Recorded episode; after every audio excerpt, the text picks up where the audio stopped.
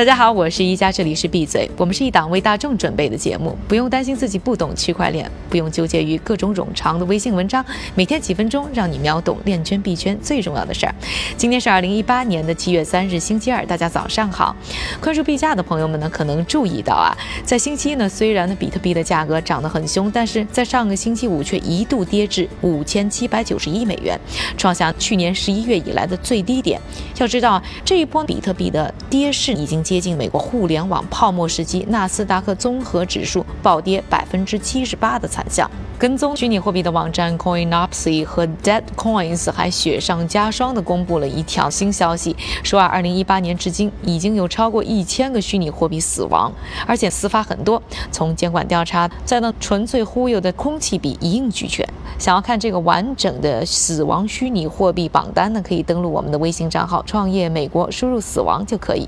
造成的项目大量死亡的主要原因呢，还是项目本身的质量。这些死掉的虚拟货币项目主要都是通通过 ICO 进行融资的，因为呢 ICO 的方式比较新，门槛低，没有监管的阻力，所以只要白皮书吹得天花乱坠啊，钱都会跟着来。而大部分的 ICO 项目呢，既没有专业的团队，也没有实质的产品。那 ICO 的咨询公司 Tatus Group 的数据显示，ICO 融资规模在五千万以上的项目当中，有百分之八十一是诈骗，有百分之六呢最终失败，有百分之五呢会死亡。这个失败和死亡的界限呢，我也不是非常清楚啊。另外有百分之二点八在缩小，百分之一点六很有希望，只有百分之二点八算成功。这个当中呢，能上交易所的币呢，也就只有百分之八，可以说是少得可怜。但大家呢也可能想问了，是不是创业公司的成功率本来就很低？根据 CB Insights 的数据，二零一三年到二零一四年，一百零三家拿到种子或天使轮融资的区块链公司当中，只有百分之二十八拿到了下一轮融资。相比之下呢，二零零八年到二零一零年间，一千零九十八个拿到首轮融资的公司呢，则有百分之四十六拿到下一轮。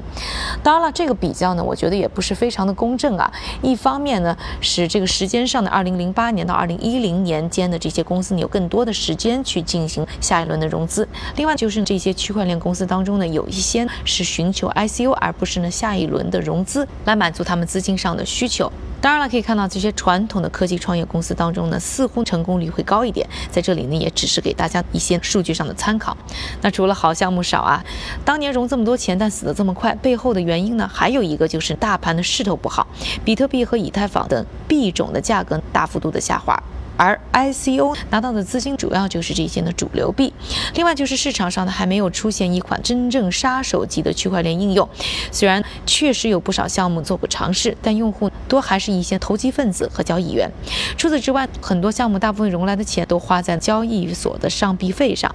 还有就是各国政府对于 ICO 项目的监管力度，在今年以来啊都有加大，都加速了这些虚拟货币走向死亡的步伐。当然了，也有人在当中呢看到了机会，比如来自于开普敦的 Coin Janitor 就和 Zcoin 网站合作，回收市值低于五万美元项目的代币，然后呢换给这些用户一些他们的新代币。他们看中的就是可以快速拿到用户和流量。最后还是提醒大家，高风险高回报，币圈里挣钱的机会很多，但是时时刻刻要记住风险的存在。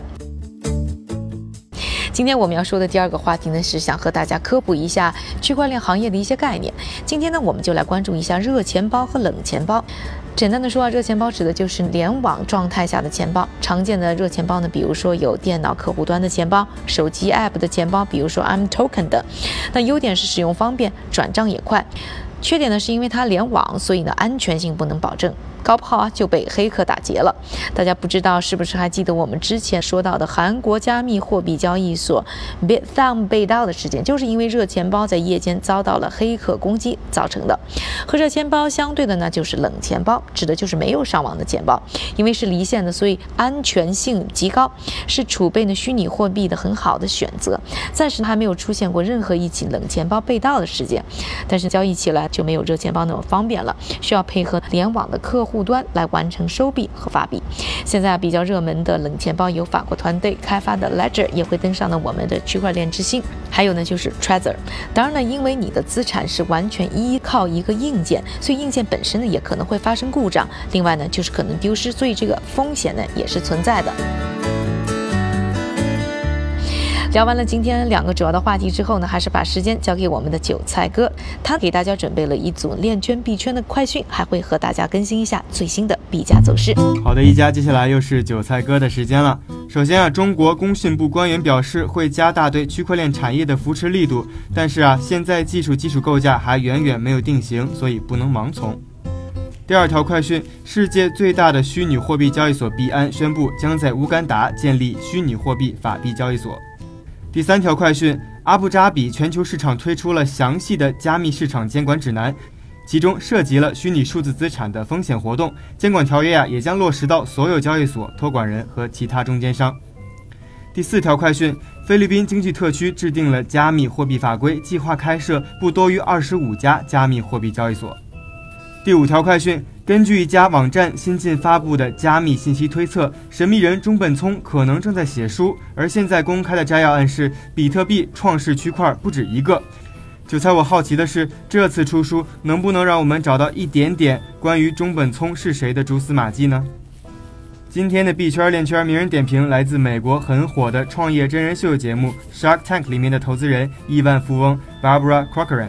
他高度评价比特币在房地产行业的应用，未来用比特币买房会是普遍现象。作为 Barbara 的铁粉，韭菜我决定改一改攒钱买房的思路，以后割韭菜买房。如果你想了解更多偶像 Barbara 的故事啊，可以在喜马拉雅中搜索一家的往期节目《十大顶级富豪每日必读》，里面有专门的一期节目介绍他是如何从灰姑娘走进富豪阶层的，值得一听哦。最后啊，再来给大家说一说今天的币价走势。根据 Coin Market Cap 的数据，截至北京时间七月三日零点的二十四个小时里，排名前一百的数字货币终于迎来了一片上涨的趋势。比特币价格反弹到了六千五百美元，而以太坊的价格在四百七十美元左右徘徊。感谢韭菜哥的分享，也感谢各位的收听，我是一加，明天记得和我一起继续闭嘴。